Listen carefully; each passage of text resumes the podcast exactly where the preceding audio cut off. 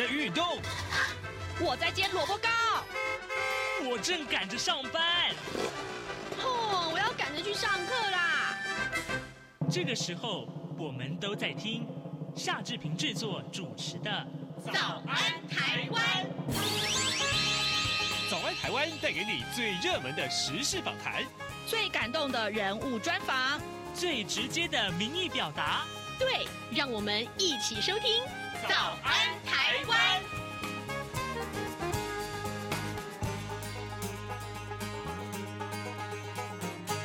早安，台湾！我是夏志平。今天是二零二三年的十一月二十七号，星期一。待会儿志平要在早安现场的访谈单元里面为您来探讨最新的选情啊啊！这个呃，待会儿呢，我们要来看一看。其实呃，在上个礼拜五之后啊，那么这个二零二四的总统大选，萨卡都的这个情势已经底定了哦。待会儿呢，呃，志平要为您来访问东吴大学政治系苏子乔教授。我们请苏老师呢来跟大家谈一谈呢，嗯，最新的选情，他的观察是什么呢？当然，今天各平面媒体上面呢，我们看到《自由时报》所关注的是，呃，最近这个呃这三年以来有一个数字创下了新高，那也就是健保费上面的高薪低保的情况，去年逃费有七点三二亿。那当然，呃，《联合报》和《中国时报》上面提到都跟选情有关呢。啊，《联合报》提到的就是这个呃赖侯。啊，两个人的陆战啊，护工铁票区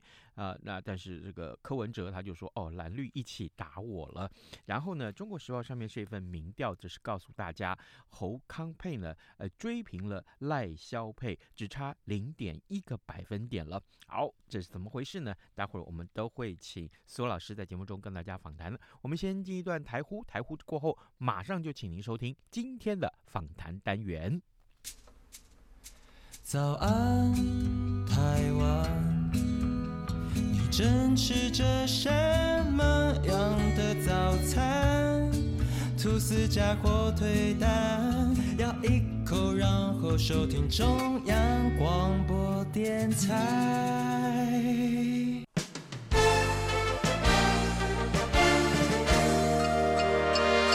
早安，笔记本。这里是中央广播电台台湾之音，您所收听的节目是《早安台湾》，我是夏志平。各位听众啊，呃，对选民来说，上个礼拜五下午的五点钟呢，其实是中选会所规定二零二四总统大选候选人登记参选的截止日，就在那个时候要截止登记。但上个礼拜四的晚上啊，呃，我们所谓的蓝白河也破局了，那导致蓝白各自在礼拜五上午就前往中选会登记参选，那一场大选的流程至此呢，萨卡都的这个情势是底定了。此刻呢，我们就为您连线东吴大学政治系苏子乔教授，我们请苏老师为大家来关注啊，登记参选截止日之后，这一场选举当中有哪些个新的情势，还有选民的期望到底是什么？老师早安，嘿，主持人早，各位听众大家早。是，谢谢老师，呃，一早接受我们的访问。老师，我们首先来请教您啊，大选萨卡都啊，这就是所谓的这个三方竞选的态势已经是明朗化了。那历经两个月啊，呃，蓝白河的新闻可以说是抢占了媒体的版面啊，还有各种沟通啊，跟民调啊。那上个礼拜五之后的这个选局，呃，跟过去这一段时间相比，有没有什么不同或是微妙之处呢？嗯，事实上，从礼拜五到呃到到现在也才过过几天哈，嗯，所以目前新的形势是可以再进一步观察了哈。不过我我感觉上就是说，呃，从礼拜五这个蓝白呃确定破局之后哈，确确定形成这个三角都的这样的一个一个局面啊，显然就是说蓝白跟绿就重新就就战斗位置了啊。嗯、那我我我感觉上就是说，从这两这几天的这个媒体媒体啦舆论的这个。的的这个报道啦，气氛上去观察哈，可以感觉上就是说，呃，蓝白本来过去是希望说能够呃成为一个合作对象的哈，那现在显然接下来要要变成是个竞争对手了，呃，但是我觉得我觉得蓝营的策略，我想目前的做法是会觉得说，尽量要把这个民众党就是把柯文哲这一方把它尽可能边缘化哈，呃，因为毕竟主要的这个主要敌人是是目前执政党。是是这个民进党啊，是民进党的赖清德。嗯，所以我想主要还是要打击这个主要敌人啊。那可是就是说，呃，对于这个呃民众党柯文哲，可能还是尽量不要口出恶言呐。对，他竞选策略上是不要口出恶言。是。那试图要把这个，我想目前的策略上，我想他会试图要把这个柯文哲把他把他边缘化。那就是说，不过还是可以从这几天的这个媒体上的一个这个报道啦，哈，这个舆论上去过做观察，我们会发现就是说，其实对于这个媒体上对于柯文哲的这个质疑跟批判的这个力道，其实是增加的啊，增强的。嗯，因为感觉上就是目前就是说，对于呃整体整个之前那个歹戏拖棚的这个蓝白合不合的这一个戏码哈，到底这个破局的责任会是谁比较大？这个部分事实上。或许这个呃支持柯文哲跟支持侯友谊个别的选民会有不同的看法哈，不过想整个媒体上跟舆论上的各种谈话性节目啦，包含纸媒啦哈，这个各方面的媒体上的一些评论啊观察了哈，显然会发现事实上对柯文哲的这个会觉得对柯文柯文哲的这个质疑跟批判是会比较多的，也就是说柯文哲对于蓝白破局的这个的负的责任哈，感觉上好像会。大家的批质疑会比较多一点，因为我想主要是因为更早之前的那个，因为比更早之前的那个十一月十五号的那个书面协议嘛，哈，已经已经有做了协议了，那那后面又翻盘，哈，所以感觉上就是说，实际上在这个事情上，很多呃，或许是蓝营的选民是是比较比较难以接受的，嗯，啊，那我觉得媒体上对于这个柯文哲的这个质疑，现在看起来声音是比较大的，而且我现在感觉上就是好像感觉上。媒体上也要说，媒体似乎也也要说到，好像柯文哲在民民众党里面有重派重叛亲离这样的一个一个这样的味道了哈。但我觉得也可能这样的提这样的这样的形容，或许也把柯文把这样的情绪讲得比较呃比较严重了哈。嗯。不过我觉得就是说，对柯文哲来讲，目前的选情他可能会面临一个比较比较大的压力啦。嗯。我想应该是目前的这样的情况。是是。虽然在总统大选的总统的这个选举投票里面，两个人是扯破了脸了，可是假定啊，假定这个呃未来是这个三党不过半在国会里面的生态的话，但这个我们可能待会儿我们有时间会再请教老师，那就是有没有可能这个蓝白再合作，这是待会儿再来说啊。可是老师，我想请教你，就是如果之前的民调啊，蓝白河的支持度是大于绿营的赖萧配，那这是正确的，因为我们看到大概。至少有一两家媒体是这样子提到啊，那么那其实是代表说为数不少的选民是期待政党轮替再次发生，但是啊，蓝白各自参选啊，呃，这个选民投票的意愿的流向可能会产生哪些变化呢？我我我觉得就如同主持人您的观察没有错哈，就是说，其实，在民调上哈，就是确实是蓝白合，不管是侯科配或是柯侯配的这个支持度，就是。呃，目前在民调看起来，就是先前的民调看起来，嗯，是普遍会高于这个赖萧配的哈，嗯，但领先的幅度并不是非常大哈，不过至少就是说，多数民调上是显现，就是说，呃，如果蓝白一旦合作，那个支持度就是会高于赖萧哈，嗯，所以这这也代表说，呃，有相当程度的或者说多数的选民是希望可以政党轮政党轮替的啊，嗯，或许这个。说达到六成这样，或者六成七成的民众就像政党轮替这样的，或许这样说法或许有点言过其实啊，嗯，或许不见得是这么多啊，嗯，我想呃多数选民或者说过半数的民众支持呃希望政党轮替这样的意向应该是应该是蛮蛮明显的哈，这是第一点啊。那那我会觉得就是说目前这样看起来就是说呃呃在选情的这样的发展上哈，蓝白的选民会各自归队了啊，会各自归队，尤其是在目前这个。呃，就是柯文哲跟跟这个侯友谊都各自选定副手之后，哈，就是副手的这个效应其实也会也是值得考量的，哈。嗯。那我会觉得就是说，因为自从去上礼拜的那个礼拜礼拜四的那个五巨头在君悦饭店的那个会面，那个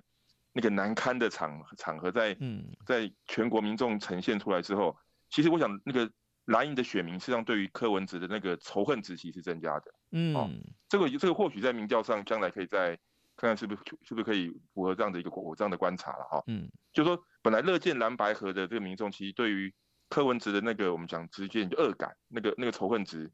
可能是会提高的哈。嗯，但是我们说蓝营的选民其实对对仇恨值最高，当然还是绿营嘛，还是还是应该还是赖清德。是，可是对于这个柯文哲的这样的一个不谅解，或者说那个那个仇恨，我们现在讲仇恨值也会提高了哈。嗯，那当然我们说白银的选民啊，当然对于侯友谊的。的这个仇恨值应该也是会相对增加的。哦，所以我我觉得就是说，在现在的这样的格局之下，其实蓝白的选民会各自归队，好，会各自归队。但目前我觉得就是说，在这样的格局之下，就是未来的选选举策略上，哈，就是蓝白都会尽量去操作弃保弃保效应，嗯，哦。我觉得弃保效应还是有可能发生的，但是要弃得很干净的几率并并并并并并不太高啊。是，呃，只是说在我们目前的这个选举制度之下，因为这种选举制度是相对多数制嘛，啊，得票最高的候选人这样的这样的一种选举制度哈。那这样选举制度之下，事实上，呃，弃保效应相当程度上还是有可能发生的。是，好，老师，你刚刚提到所谓的这个选民各自归队了，那会不会原来？呃，这个是浅绿的选民，他要打算投给柯文哲的，结果现在柯文哲跑去，呃，这个就是各自参选了。那有没有可能这个几经考虑啊，看到这个绿营的选票，也许这个民调支持度是是吃紧的，他会不会也流向绿营去了？会不会？那果真是这样的话，那三个、嗯、三个人的支持度如果都接近，那这场选战可就精彩了哦。我我就如同刚刚您说的哈，主持人您说就是说。其实也有科支持科的选民，也有可能是浅绿的选民嘛，哈，也不就是白营的，也有可能是其实浅绿的选民。所以我觉得在这样的这样的目前这样就就各就战斗位置这样的情况之下，哈，嗯，我我我觉得事实上还是比较可能会倾向是一个一个蓝绿蓝绿为主的这样，就是说国民党跟民进党两大两大党啊这样对决的这样一个一个格局。是，那只是说柯文柯文哲能不能突破？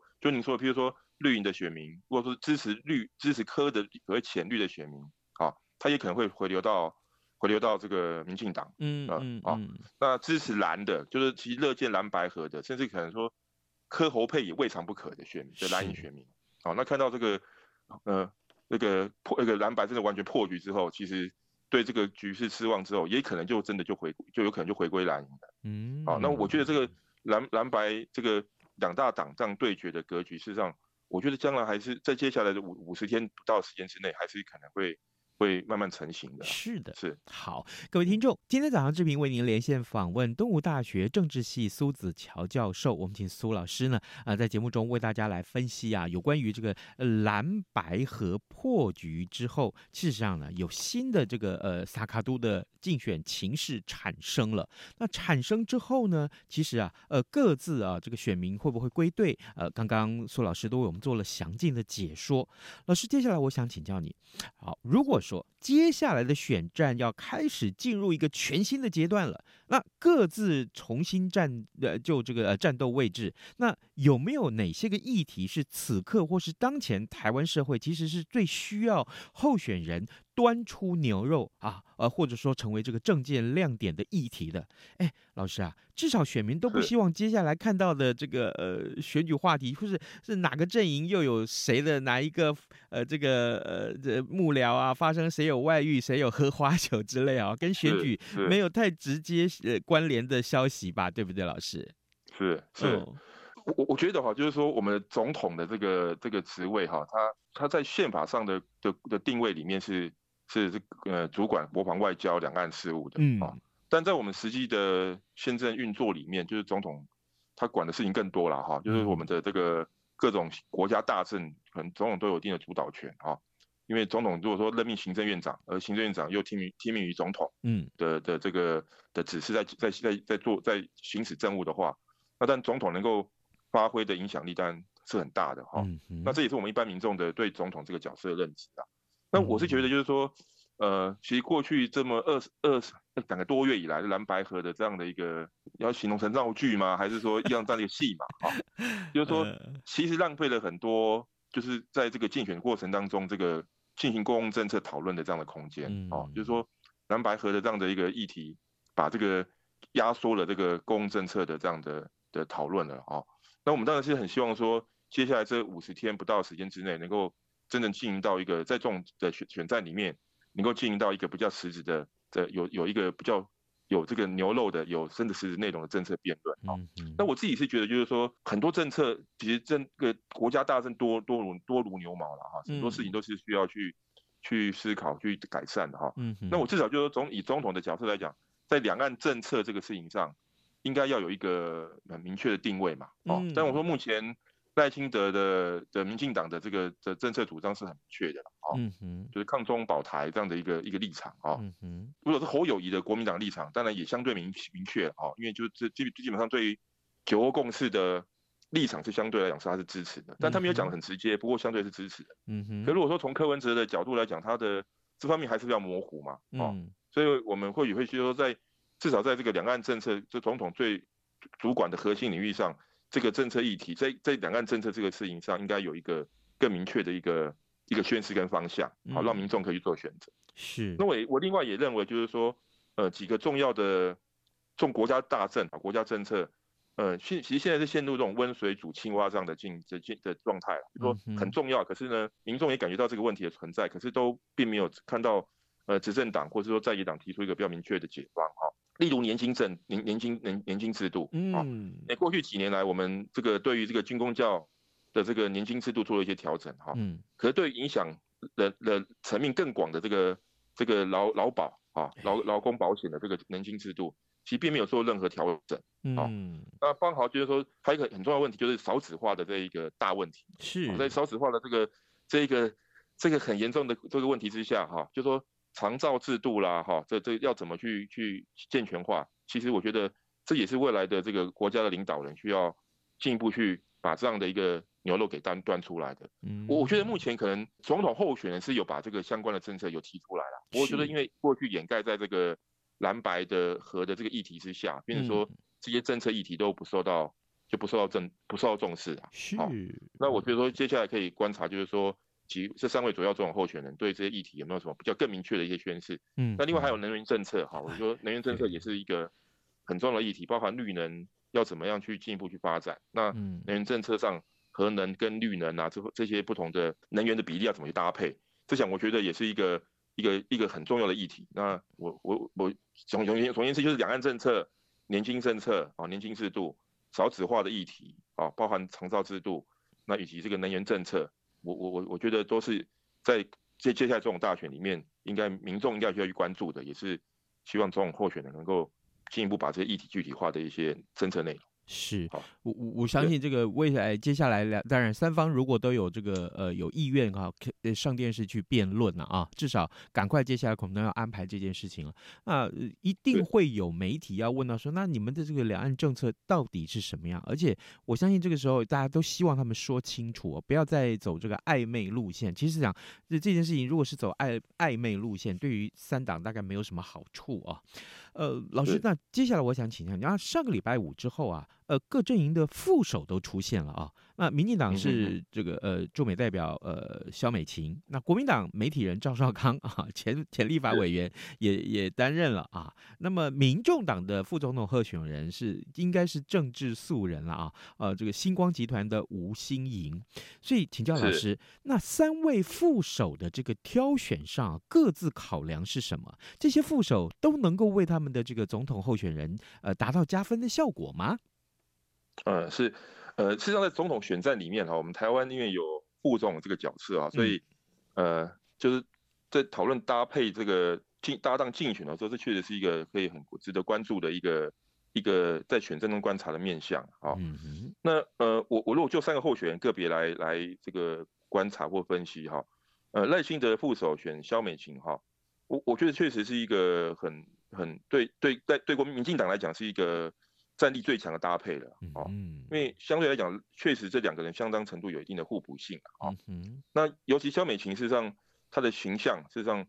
呃，在民进党的这这政治人物、政治政治人物里面，是相对来讲是非常清新的，哦，嗯。那尤其是她这几年担任这个驻美代表，对于这个美国官方的这个联系管道相当的通顺的通畅顺畅，哦，嗯。所以这个萧美琴担任副手，实际上也可以相当程度缓和跟美国对于这个赖清德的这个。这个走台独路线这样的疑虑啊，嗯，因为过去这几年我们说这个，所以说这段时间，其实美国一直有着依赖论啊这样的一个这样的一个质疑嘛，好，我们在国内也会说，美国其实对赖清德是有一个比较多的疑虑的。那搭配萧萧美琴这样的一个，就是美国比较信任的这一个台湾的这样的一个一个的这个政治人物哈，我觉得对于对于这个一方面。萧美琴在在国内的民众的一般的形象上是好的，啊、嗯，形象上是好的。年轻人实际上也蛮对这个赖对萧美琴的这个的这个印象也是好的。我自己在周边的周遭的年轻同学们的感觉上，例我我我延伸讲一下，比如说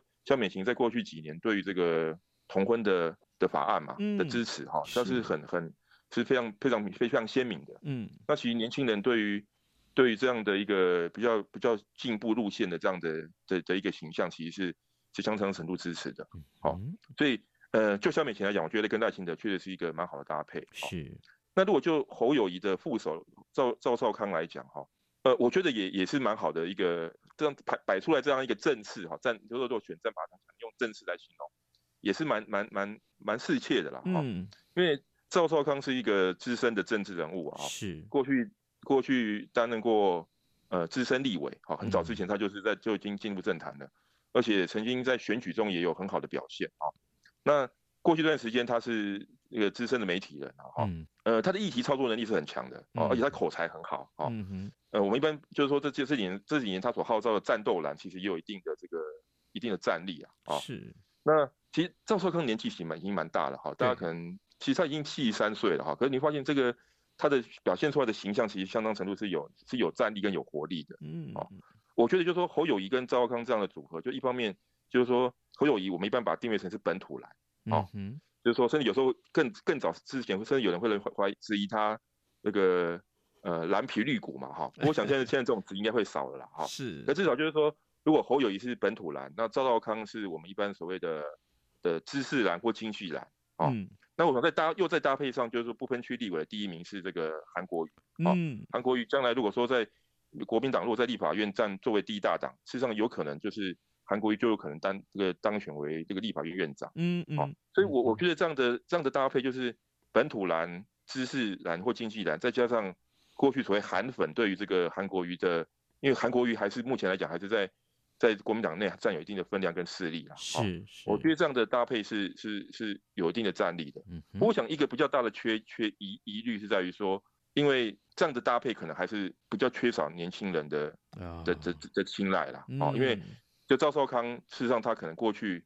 呃会被认为是比较偏深蓝外省籍这样的背景，哦，那他年纪本身也比较大，所以。年轻人对他这样的一个这一号人物，实际上还是不这么熟悉的。嗯，好、哦，那韩粉，你实际上也不韩韩国瑜他所知他所号召的对象，也不叫是难难获得年轻人的青睐。嗯，好、哦，所以我觉得这个搭配有一定的战力。不过，呃，他的空缺可能还是在于说年轻人啊、哦，年轻世代的选民。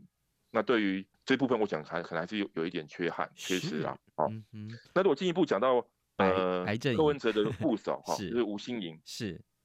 我我觉得哈，就是。呃，如果对吴欣盈这个这一个这一这一个人物有一定了解啊，吴欣盈是两千零二零二二年就去年才才担任不分区立委的，嗯嗯，对，他主要是因为之前那个递补上来的这个不分区立委，对，好，那他在提到这个不分区立委这一这一年的经验是表现是不错的哈，因为我知道在立法院的那个呃公都盟啦，一些国国会评鉴单位，其实会对吴欣盈的。这一年来的表现其实是很是给予给予这一定的赞赏，嗯，哦，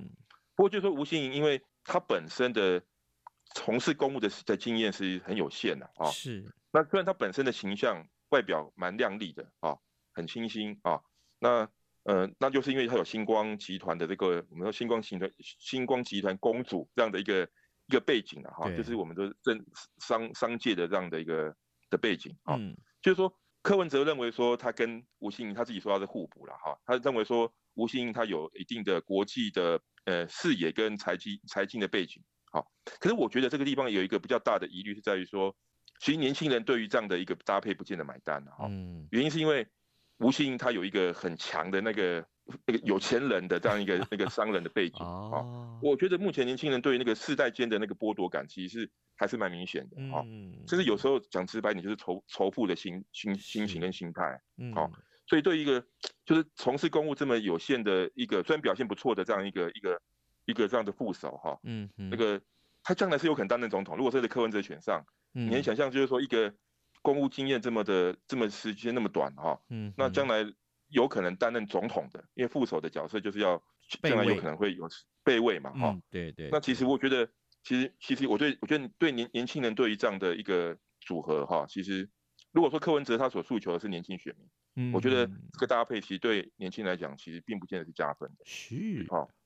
哦，原来如此。老师，我们最后还有一点点时间啊，利用这时间，我也还是请教老师，我们就简短的老请老师来回答好了。那这个原先预料参选的，而且已经领表的红海创办人郭台铭，他没有前往登记，而且他发发表了一个一个声明了。那是不是代表这场选战里面，从此郭就这个销声匿迹了啊？或者说，呃，还是选民还是很期待郭会在这个选战中扮演什么样的角色呢？郭台铭虽然虽然他退选了哈，不过就是说他有九十万的连署书哈，嗯，所以呃也也快，所以不到一百万，九十万也非常多了哈，所以呃我觉得他这个他在民调上虽然都是去去这个最后一名了哈，不过再怎么样到目前为止都还是有百分之十左右上下的这个支持度啊，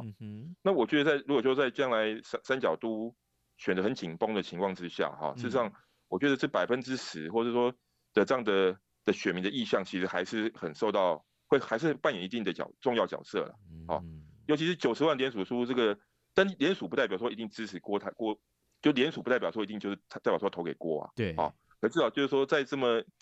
庞大的这个九十万的这样的数量下，数量上支持郭台铭参选，然后我觉得郭台铭还是有一定的一定的能量，好，但我们会发现就是说目前柯文哲一直希望去拉拢那个。郭台铭的支持，哈，嗯，那目前看起来，其实郭柯确实是有一个合作这样的一个态势啊，哈，其实看起来，其实目前郭台铭也是支持，比较支持柯文哲的，是，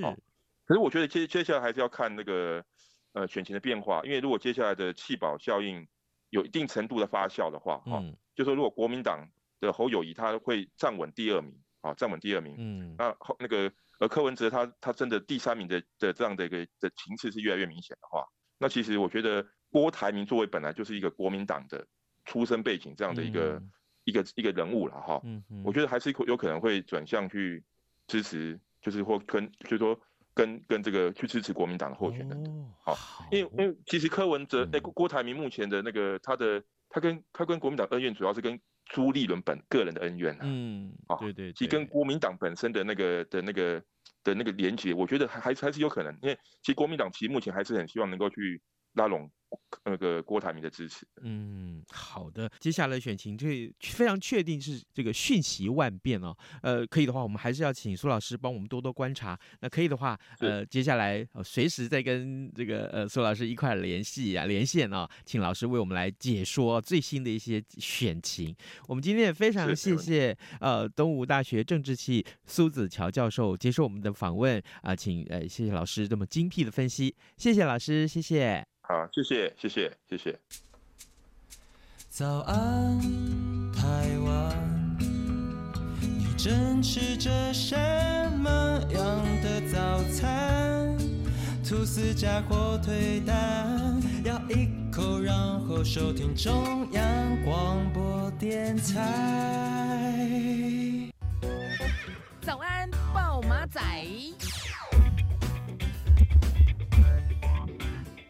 好的，我们还有一些点的这个时间，我们可以来看一看其他重要的新闻呢、大陆北方呼吸道这个疫情啊。呃，这个疾病的疫情上升啊，包括了这个流感病毒啦、霉浆菌啦，还有呼吸道融合病毒以及腺病毒，另外还有就是新冠病毒等五种病菌威力齐发，疫情目前来看是很严重啊。那么也引发了这个世卫组织的关注。那预料啊，专家预料说，可能这个农历春节会有新一波的疫情在台湾哦，这就是因为这个两岸交流很频繁的关系。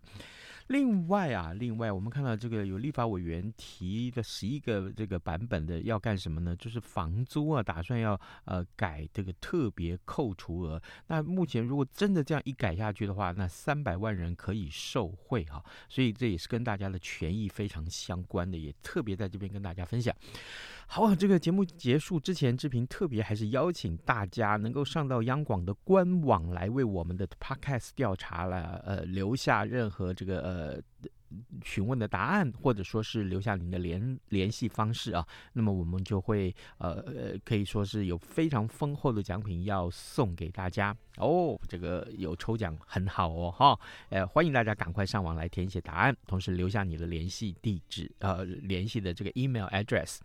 好，今天节目时间到了，跟您说拜拜，明天再会喽。家乡的水果。